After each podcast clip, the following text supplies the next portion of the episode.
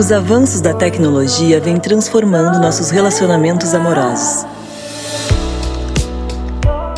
Em uma recente pesquisa, uma em cada oito pessoas entre 18 e 34 anos respondeu ter conhecido seu parceiro mais recente online. Embora os aplicativos de encontro tenham evoluído, utilizar a internet para encontrar um crush não é algo novo.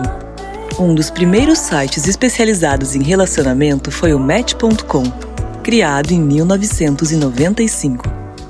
Mas foi em 2012 que um novo aplicativo chamado Tinder levou o jogo para outro patamar. Enquanto sites de relacionamentos com seus longos questionários eram para pessoas acima dos 30 anos que buscavam relações mais significativas, o Tinder, com sua pegada mobile first e seus rápidos sweeps para aprovar ou passar um pretendente, era como uma vitrine de pessoas. Além disso, o mecanismo de duplo opt-in, em que ambas as partes só sabiam do interesse do outro uma vez confirmado que este interesse era mútuo, evitava a exposição ao fracasso.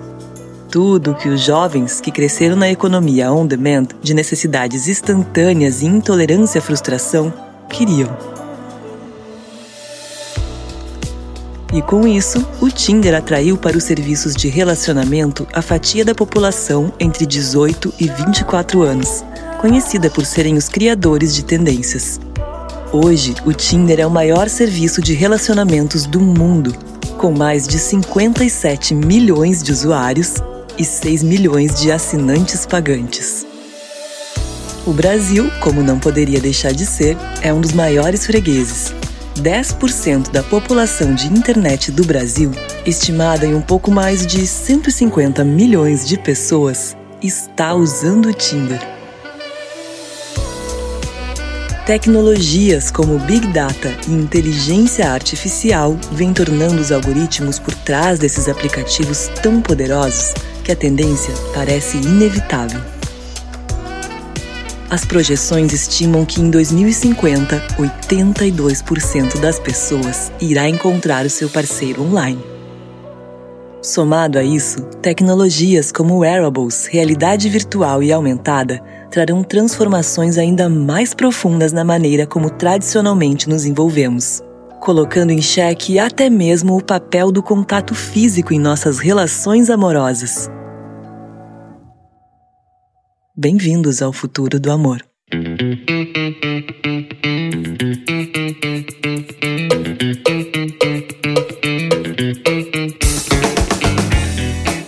Olá pessoal, está começando mais um A Virada. Eu sou o Bruno Peroni. E eu sou o Gustavo Goldschmidt. E a gente decidiu fazer um episódio diferente, sobre um assunto mais polêmico, mais diferente.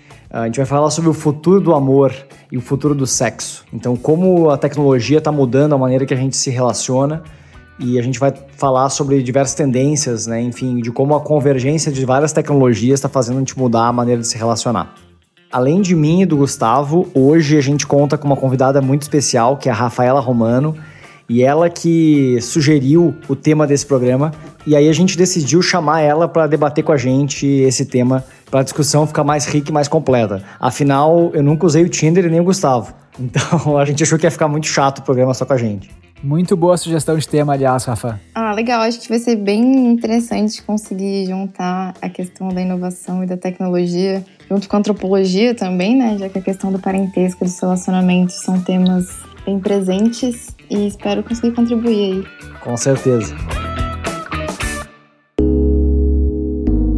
E o primeiro assunto, mais óbvio, né, é falar sobre os aplicativos de dating, de relacionamentos, né, ah, como o Tinder. Como a gente viu na introdução, essa questão de usar a tecnologia para facilitar e conhecer pessoas e tal, é uma questão que começou há muito tempo lá em 1995 ainda, com o Match.com. Então eu divido essas ferramentas em duas gerações. Tem a primeira geração, que eram esses sites, talvez mais complexos, que a gente buscava encontrar um relacionamento mais duradouro e tal, como Match.com e Harmony, até o OkCupid. E era usado por pessoas, de forma geral, acima dos 30 anos. E aí, mais recentemente, veio essa segunda geração de apps com uma pegada mobile first, e muito ligado nessa economia on demand.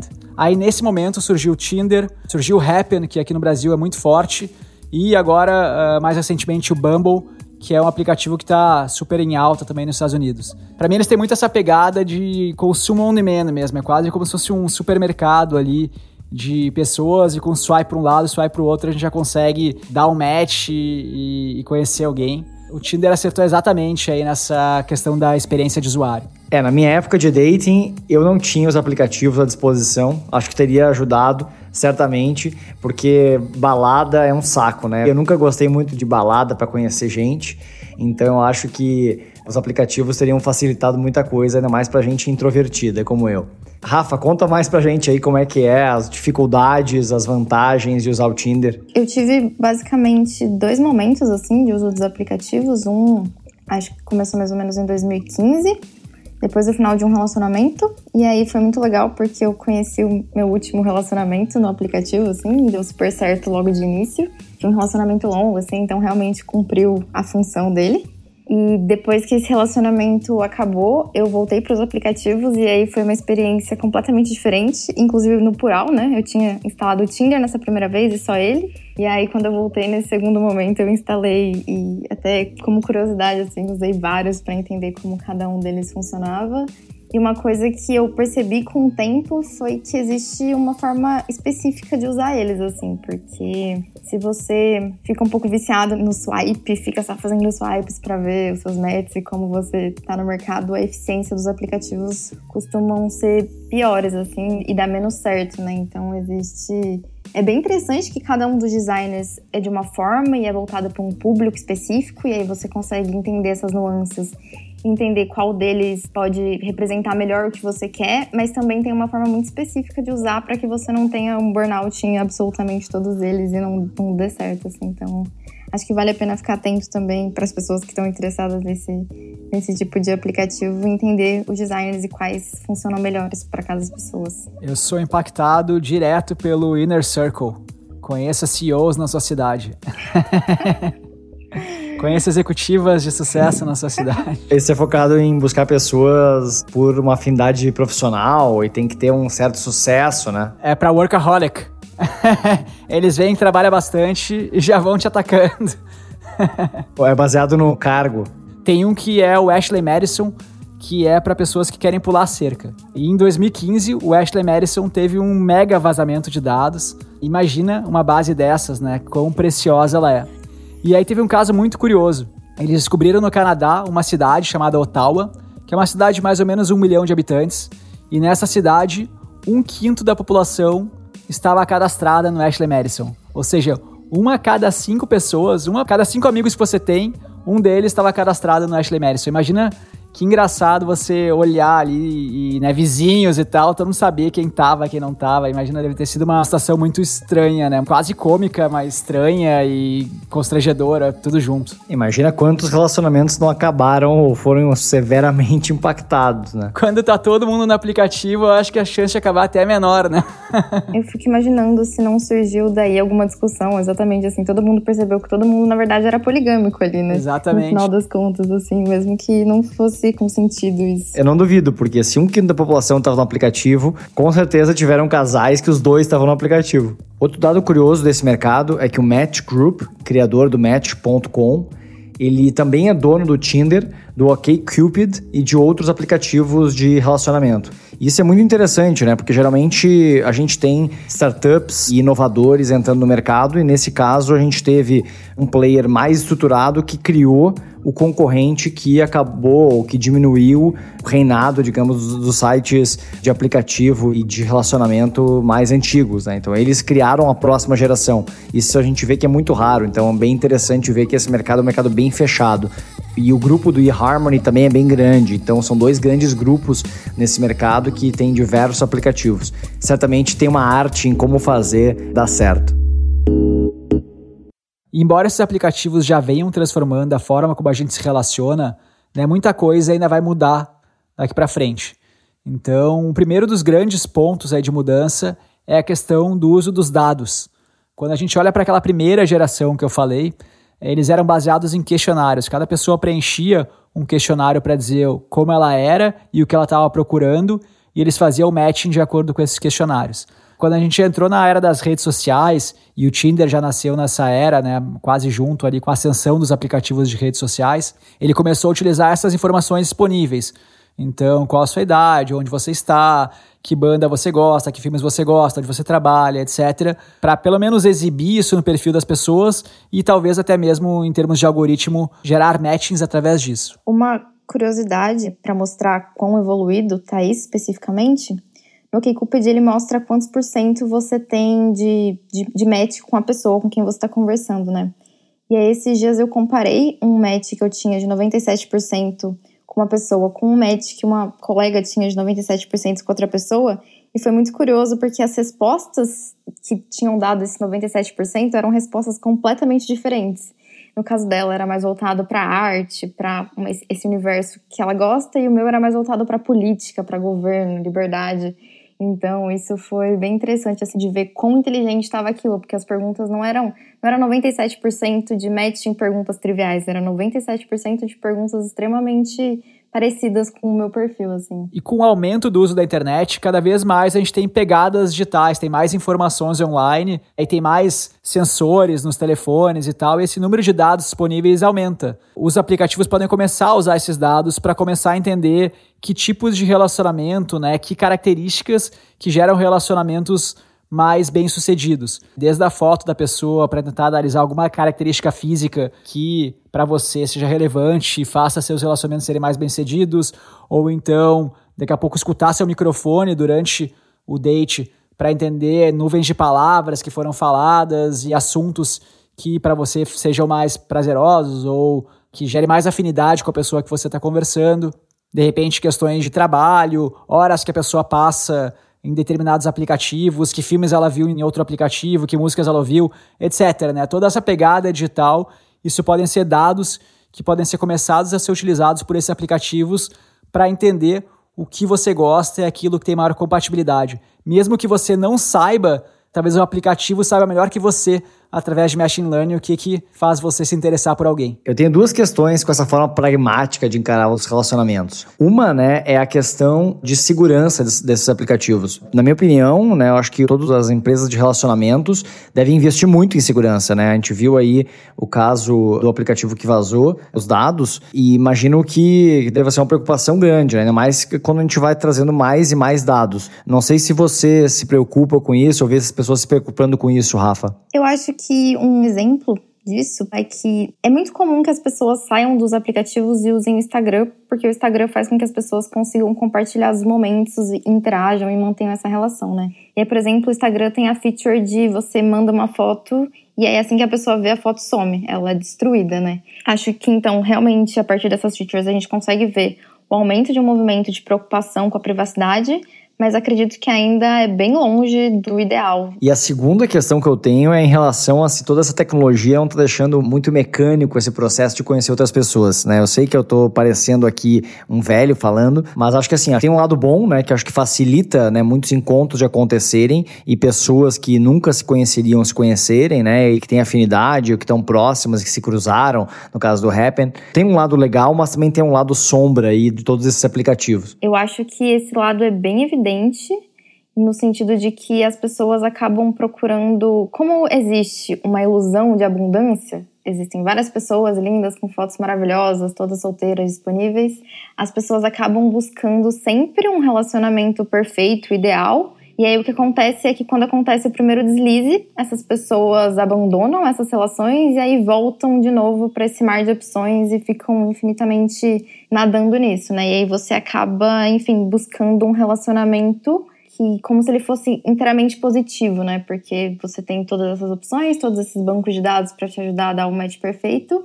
E aí você acaba perdendo um pouco dessa essência do que é se relacionar com as pessoas, que tem muito a ver com a questão de encarar as dificuldades, né, e as não positividades como uma coisa que faz parte. Eu acho que os aplicativos tendem a acentuar esse movimento de não querer nunca nenhuma das partes ruins que envolvem se relacionar com as pessoas. Exato, né? Acho que a gente vai mudando o jeito de se relacionar, na verdade, né? Então são os novos tipos de relacionamento ou não relacionamento. Eh, eu acho que isso deve estar bem em evidência agora no momento de isolamento social e quarentena. Só para comentar um dado interessante, né, que no dia, no começo de março, acho que no dia 12 ou 13, o Tinder teve o maior o auge histórico dele de, de swipes. Não foi nem de matches necessariamente, mas de swipes, assim. Acho que Isso é agora? Um curioso. É, dia 12 de março, acho que foi. Então, bem, bem, ah, bem no início. no começo da quarentena, assim, é. Assim, acho que todo mundo ficou, meu Deus, preciso conversar com as pessoas. E aí deu um super pico de swipes. O problema é se encontrar agora, né? Ah, e foi legal que esses aplicativos, todos eles, o OkCupid e Tinder, eles têm, têm a feature paga, né? Pra você dar match em pessoas de outros lugares do mundo. E eles abriram. E aí você poderia escolher qualquer lugar do mundo para você conversar com pessoas. É bem interessante. E outra questão relacionada a dados é a questão dos wearables. Uma coisa é o aplicativo começar a analisar vários parâmetros para ver se aqueles parâmetros, quais daqueles parâmetros tem mais correlação com o seu encontro ter sido bem sucedido. Mas você ainda precisaria dizer se você gostou ou não daquele encontro. E a ideia dos wearables é que a partir dali ele consiga medir seus sinais biológicos para entender se você está gostando ou não daquele encontro. Né? Então você poderia medir tanto frequência cardíaca, estímulos elétricos e até mesmo estímulos químicos, né? liberação de alguns hormônios através de alguns devices, para que ele tenha um feedback loop autônomo e consiga ir melhorando o algoritmo através de machine learning automaticamente. Então, ele analisa os parâmetros daquela pessoa, daquele encontro de forma geral, daquele match, e consegue medir o impacto no seu nível de satisfação, no seu nível de interesse, e a partir daí ir otimizando o algoritmo para encontrar cada vez matches melhores. E nessa mesma linha de usar dados para compor, digamos, um perfil de reação ou um perfil das pessoas que você está fazendo match, existe também um match biológico, que basicamente você coloca num aplicativo os seus resultados de testes de DNA, como o 23andMe, né, que inclusive a gente mencionou no episódio O Futuro da Medicina, que eu fiz. Né, então, sites como esse você pode compartilhar lá o seu DNA eh, e ele conecta você com pessoas que têm um DNA compatível. Eles levam em consideração vários fatores de compatibilidade entre as pessoas. Não dá para saber muito ao certo que eles usam de dados para conectar as pessoas, mas provavelmente envolve também alguma questão em relação a futuros problemas que os filhos daquelas pessoas podem ter, né? Não sei, na opinião de vocês, como vocês veem esse filtro, né? Que seria basicamente um filtro adicional aí, como se o Tinder tivesse ali, digamos, o Tinder, o Happn, esses aplicativos tivessem ali um filtro adicional para você se conectar com pessoas que, digamos, têm um DNA compatível com o seu. Eu acho bem interessante e ao mesmo tempo um pouco perigoso. Né? Eu acho legal você ver essa compatibilidade genética para evitar alguma síndrome, algum problema e tal na questão de reprodução. Ao mesmo tempo, isso pode ocorrer o isolamento daquela pessoa que tem uma propensão a determinada doença. Ela pode ser talvez excluída desses aplicativos e não dar quase nenhum match e pode ocorrer até uma questão de seleção genética que pode ser perigosa. Então a gente não sabe exatamente os efeitos de se selecionar geneticamente alguém. Né? Pode ser que uma determinada síndrome possa ser ruim em determinada característica, mas ter, em termos de espécie humana, alguma outra característica que pode ser importante para a sobrevivência ao longo prazo da nossa espécie. Então a gente começar a criar tipos de segregações pode ser uma questão um pouco perigosa. Bom, eu concordo bastante com o que você está falando. Brincar de Deus é sempre perigoso e a gente nunca vai conseguir saber quais são os resultados disso.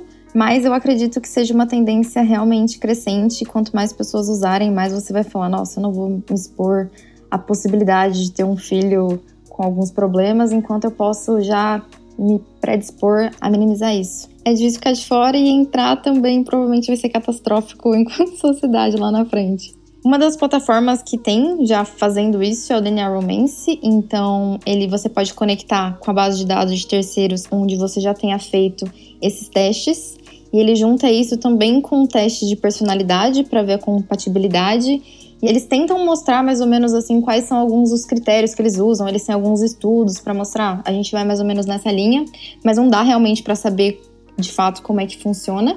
Mas eles já estão operacional, então em breve acho que a gente vai começar a ver isso sendo mais popularizado. E uma das coisas que eu fico pensando quando a gente vê esses apps que o objetivo é dar match, é criar relacionamentos verdadeiros, encontrar a pessoa certa e tal, é que quando ele tem sucesso, ele perde o cliente. Todo aplicativo tem esse objetivo de evitar o churn, né, que é essa taxa de cancelamento dos assinantes, dos usuários. E esse aplicativo justamente o sucesso dele é o causador do churn, né? Quando a pessoa encontra alguém que ela realmente dá certo, ela vai provavelmente se engajar num relacionamento mais duradouro e vai acabar deixando de usar o aplicativo.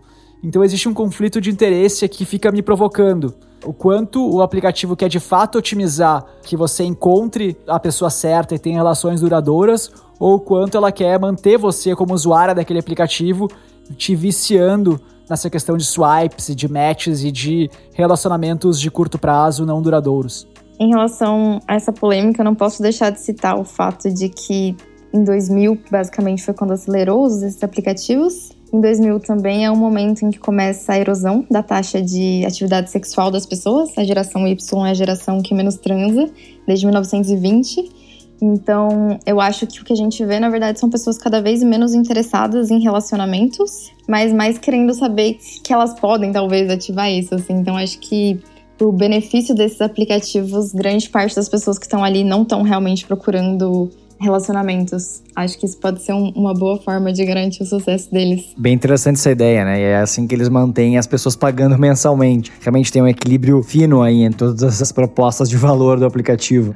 Então, isso é bem louco, né? E pensar também qual é a questão de qual é o real interesse dessas plataformas. Acho que isso também é uma coisa interessante para quem é usuário. Perfeito. Eu acredito que cada plataforma tem o seu público-alvo, né? Então, quando eu penso num site como eHarmony, eu penso em pessoas buscando só uma gêmea é relacionamento de longo prazo e tal. Quando eu penso em Tinder, eu penso em jovens aí buscando um date, né? Alguém para passar uma noite, para se divertir e tal. Então o uso já é um uso que esse risco aí de perder o cliente por um relacionamento duradouro é um pouco menor.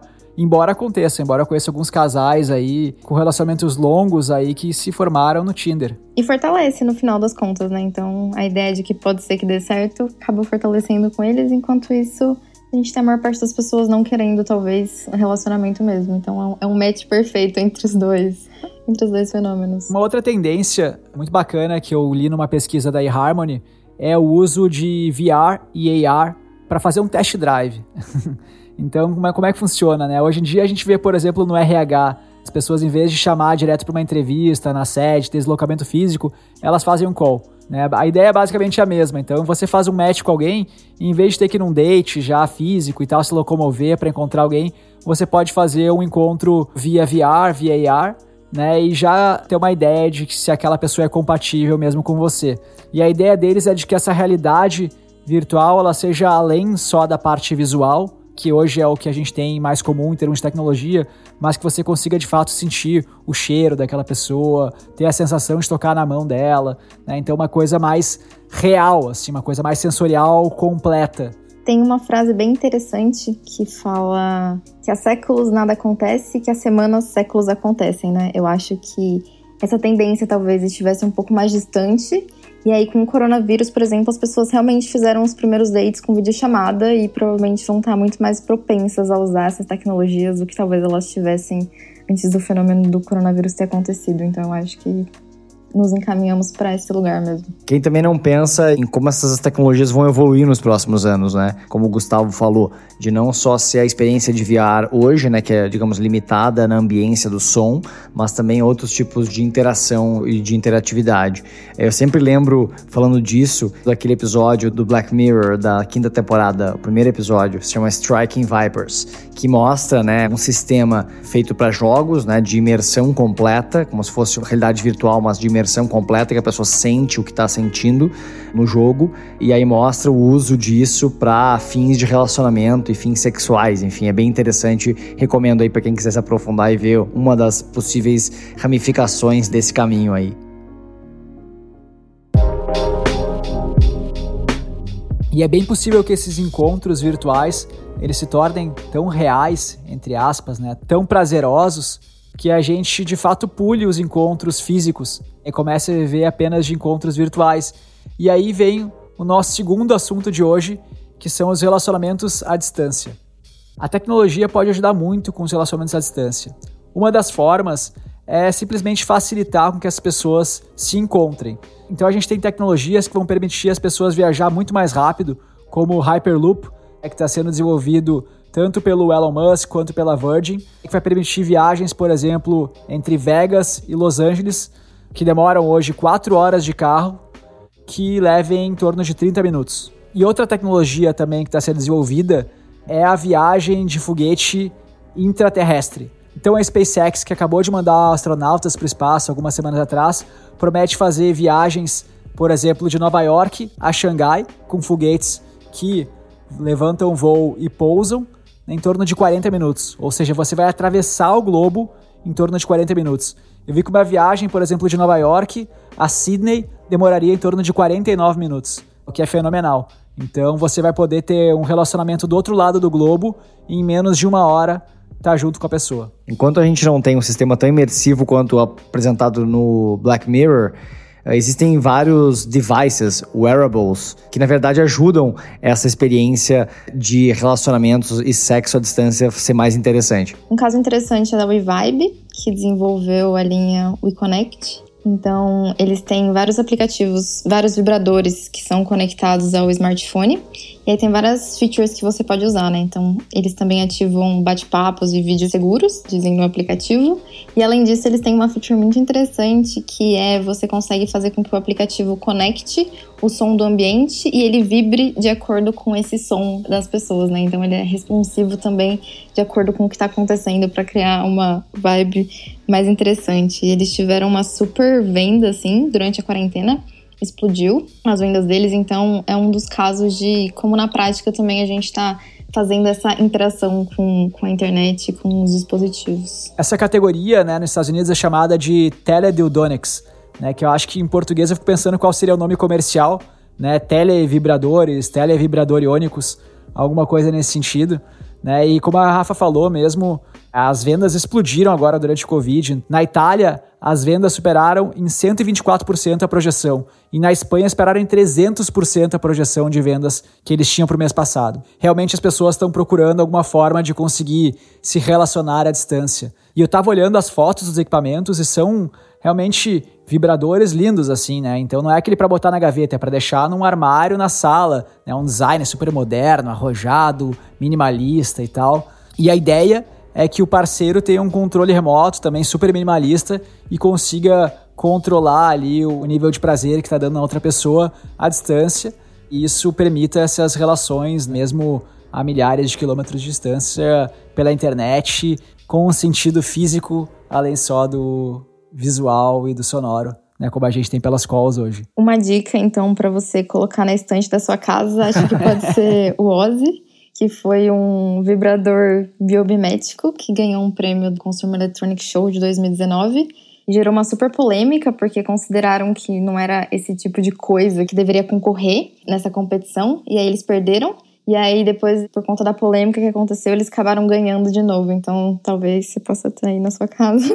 E por falar em design biomimético, né? Uma das tendências em fabricação de vibradores é o uso de impressoras 3D para, de fato, simular ou customizar o seu vibrador de acordo com o membro do seu parceiro. É a personalização em todos os mercados, né? Exatamente. Além de você poder controlar a distância né, e suprir essa carência física, você ainda pode customizar ele para sentir como se fosse seu parceiro mesmo. Então você imprime o seu device tal qual o real.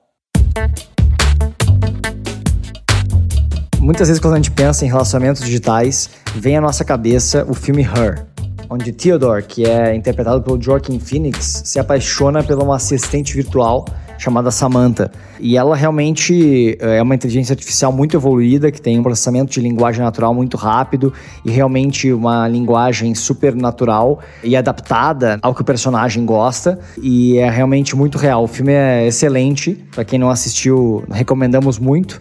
E na verdade, a gente vê que isso já é uma realidade. Já existem algumas empresas trabalhando em soluções de inteligência artificiais que interagem no nível do relacionamento, né? E isso ligado ainda mais com essas tecnologias que podem fazer a gente sentir mais imersivo, né? Podem realmente fazer com que daqui a pouco a gente está num relacionamento com o nosso Alexa ou o nosso uh, aplicativo do Google Home, né?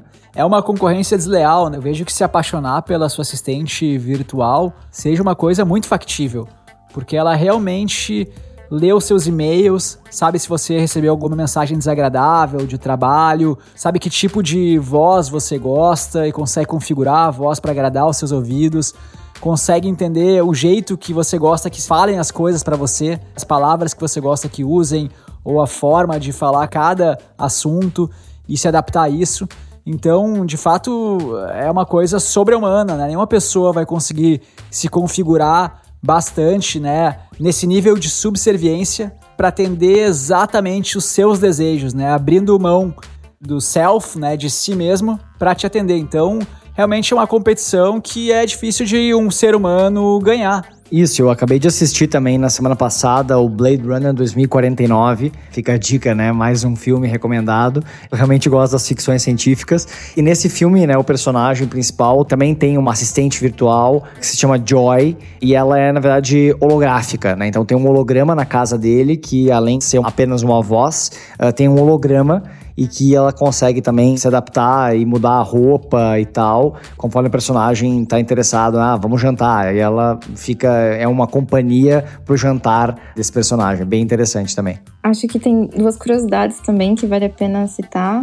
Uma delas é que já aconteceu um casamento, não oficial, mas aconteceu um casamento entre uma robô e um japonês e um outro que também existe alguns grupos que fazem encontros assim, todos eles têm uma inteligência artificial e eles saem juntos para jantar como se fosse um jantar de casal assim, e aí cada um sai com a sua assistente virtual e todos juntos num, que viagem. Né, num relacionamento transhumanista com amigos saem para jantar, então assim, as joias já estão por aí.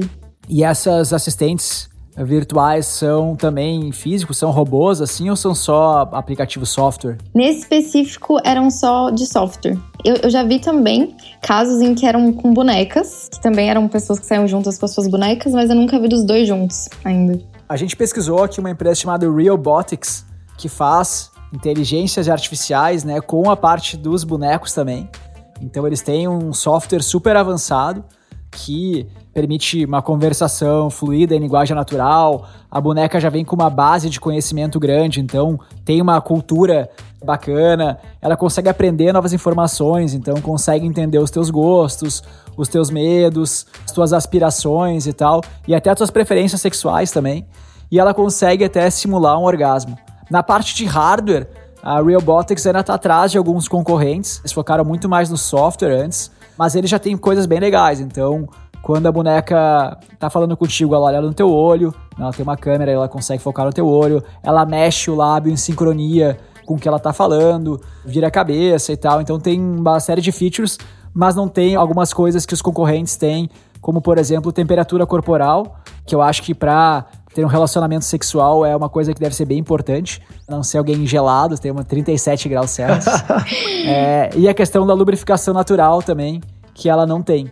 Mas é muito doido olhar esses sites, assim. Então, assim como a Realbotics tem a Robot Companion e a Real Doll, e você entra lá e você escolhe de tudo, né? Escolhe a cor do cabelo, se tem sardinha no rosto, qual é a cor do olho, até o, o estilo do corte dos pelos pubianos você pode escolher. E é muito curioso, porque todas elas têm, acho, me parece, essa premissa de ser a ideal, idealmente feita para você, né? E no final, então, você tá se relacionando só com você mesmo. Assim, né? Exato, né? é muito estranho. E aí, as suas experiências sexuais é só com você mesmo. Assim, nossa, porque eu gosto transando com outra pessoa, sendo que só existe eu nessa relação, assim. Então, é um paradoxo bem curioso. A robô mais famosa da Realbotics, que é a mais famosa de todas, chama Harmony custa hoje 8 mil dólares. Eu tava vendo uma reportagem com um senhor de 60 anos que foi um dos primeiros a comprar a Harmony e ele tava extremamente satisfeito.